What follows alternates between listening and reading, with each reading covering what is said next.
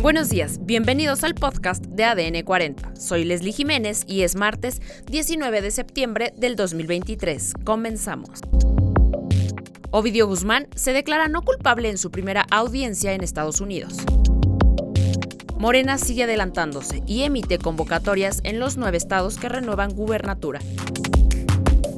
Explotó polvorín en Jaltocán, Michoacán. Balacera en Chichihualco, Guerrero. Vladimir Zelensky llegó a Estados Unidos para participar en la Asamblea General de la ONU y se entrevistará con Joe Biden.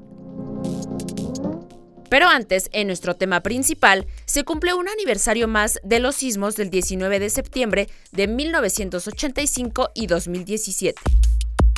Este martes es el Día Nacional de la Protección Civil, debido a los terremotos que crearon mucha conciencia de la vulnerabilidad física que tenemos y se originó un cambio en la percepción de prevención en México. Conversaremos con Diego Borboya, reportero de Fuerza Informativa Azteca e integrante del primer equipo en llegar al colegio Repsamen, donde murieron 19 niñas y niños en el sismo del 2017. ¿Cómo recuerdas el momento en que llegaste al colegio Repsamen?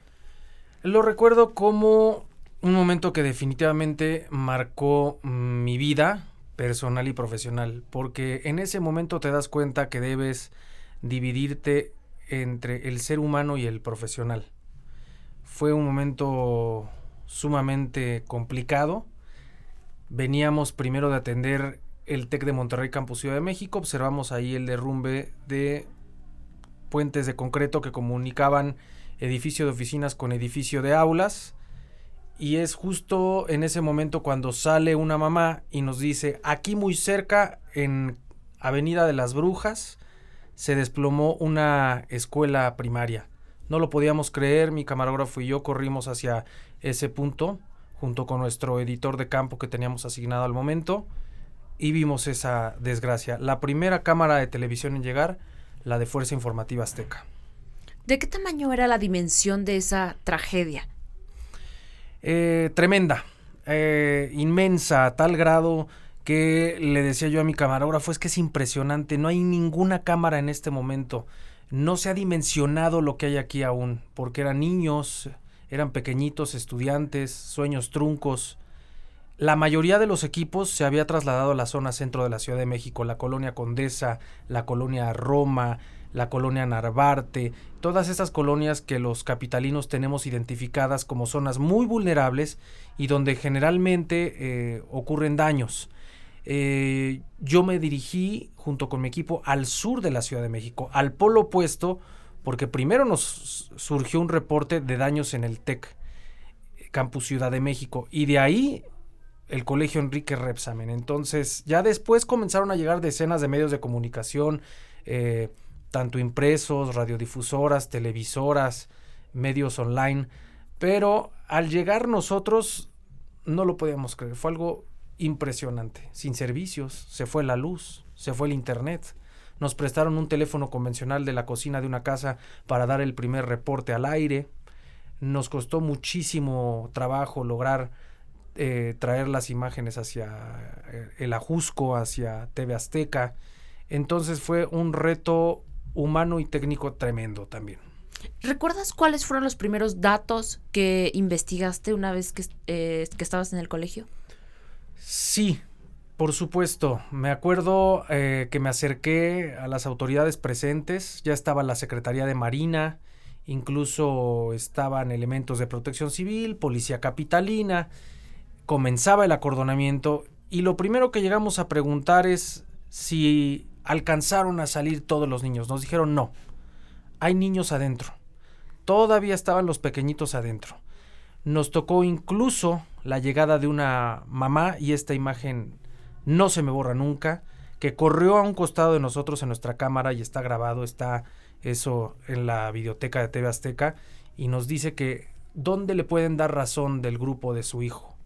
Lo, lo dice gritando de una manera muy angustiada y alguien de protección civil le dice, en la otra puerta, corra a la otra puerta a pedir informes.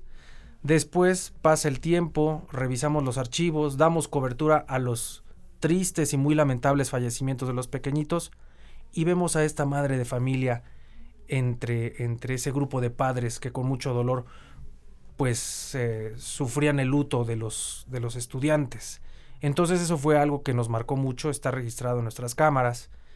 Eh, fue un ir y venir de información, fluía de manera vertiginosa, variaba muchísimo y había que ser muy cuidadoso con los datos que saliéramos al aire. ¿Cuántos días duraron los trabajos de rescate en el colegio?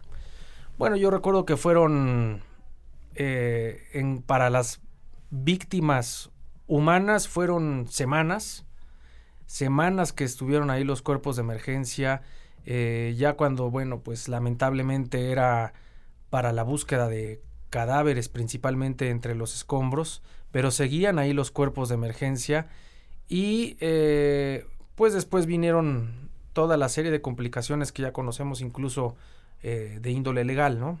Eh, esto pues hizo que el predio del colegio Enrique Repsamen pues incluso permanece intacto hasta hoy en, en gran parte uno pasa por esa esquina y parece que el tiempo se congeló porque hay que destacar un punto muy importante. Este predio eh, está en un proceso de extinción de dominio a cargo de la Fiscalía General de Justicia de la Ciudad de México. Lo confirmó esto a principios de año el gobierno capitalino y la propia fiscal Ernestina Godoy.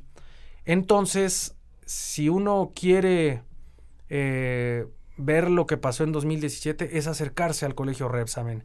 Todos los otros predios ya son terrenos baldíos, hay edificios nuevos construidos, hay memoriales, pero este en particular sí conserva todavía una parte intacta prácticamente eh, por lo, las cuestiones de índole legal que hay alrededor. Con el paso de los años, ¿qué crees que pudieron haber cambiado tanto las autoridades del colegio como las de la Ciudad de México para evitar esta tragedia?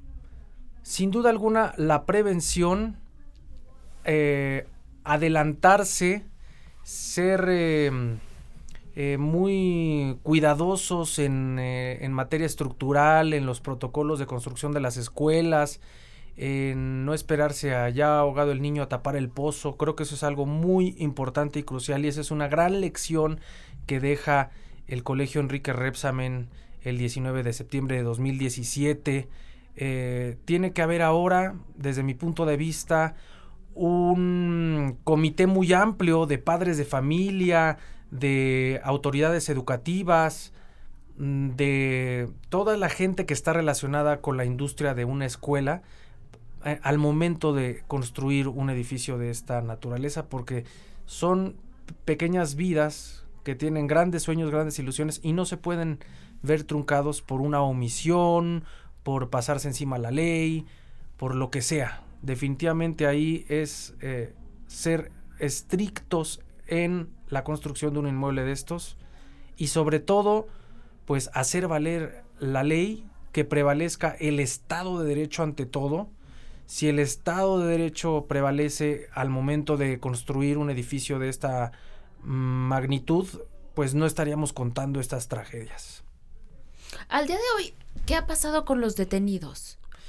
Ese es un dato muy interesante y fíjate que justo ocurre a, seis años de que colapsó el, inmueble. Sabemos que Miss Mónica, que así se le conoce mediáticamente y así la vamos a nombrar por respeto al debido proceso, pues eh, sentenciada a 36 años, cuatro meses y dos días en prisión y bueno, deberá pagar también una multa correspondiente a 125 días. Y destacar también que hay otra lista de detenidos, cuatro personas detenidas, eh, que también pues tendrán que rendir cuentas a la ley, aunque pues todas las irregularidades son atribuidas a la directora, a Miss Moni, a quien se le señala ya de manera legal como culpable por la muerte de estos 19 niños y 7 adultos. Y pues como decíamos, además de las detenciones, el predio ya en un proceso de extinción de dominio. Ese predio va a quedar marcado eh, de manera muy diferente a los otros. En los otros hay memoriales, terrenos baldíos, construcciones nuevas. Pero este en particular sí va a tener la marca legal. En otros temas, Ovidio Guzmán, uno de los hijos del narcotraficante mexicano Joaquín El Chapo Guzmán, se declaró inocente este lunes de los cargos de tráfico de fentanilo en Estados Unidos ante un tribunal federal de Chicago, tres días después de su extradición desde México. Además, Morena abre convocatorias a nivel local para elegir coordinadores locales de los comités de defensa de la Cuarta Transformación. En Guanajuato, por ejemplo, la convocatoria para la gubernatura es mixta y se definirá al ganador por medio de tres encuestas. En otras noticias, al mediodía de este lunes, 18 de septiembre, se registró la explosión de un polvorín en una vivienda en el barrio de Pahuititla, municipio de Jaltocán Hidalgo. Se reportan al menos cinco lesionados, entre ellos un bebé recién nacido y un adulto mayor. Por otro lado, este lunes se reportó otra balacera en Chichihualco Guerrero. Vecinos de la zona reportaron que apenas se retiró el ejército, se escucharon balazos en la localidad. Por su parte, la Secretaría de Seguridad Pública de Guerrero envió elementos policíacos a resguardar a la ciudadanía y realizar patrullajes. En temas internacionales, el presidente de Estados Unidos, Joe Biden, recibirá nuevamente a su homólogo de Ucrania, Volodymyr Zelensky, en Washington el próximo 21 de septiembre, tras una intensa agenda en la Asamblea número 78 General de la ONU en Nueva York donde se reunirá además con los líderes de Brasil, Lula da Silva e Israel Benjamín Netanyahu. Y en los espectáculos, Marilyn Manson fue multado con 1.400 dólares y con 20 horas de servicio comunitario por sonarse la nariz sobre una camarógrafa. Esto fue todo por hoy en el podcast de ADN 40. Yo soy Leslie Jiménez y recuerda seguir a ADN 40 en Spotify, Apple o tu plataforma de audio favorita.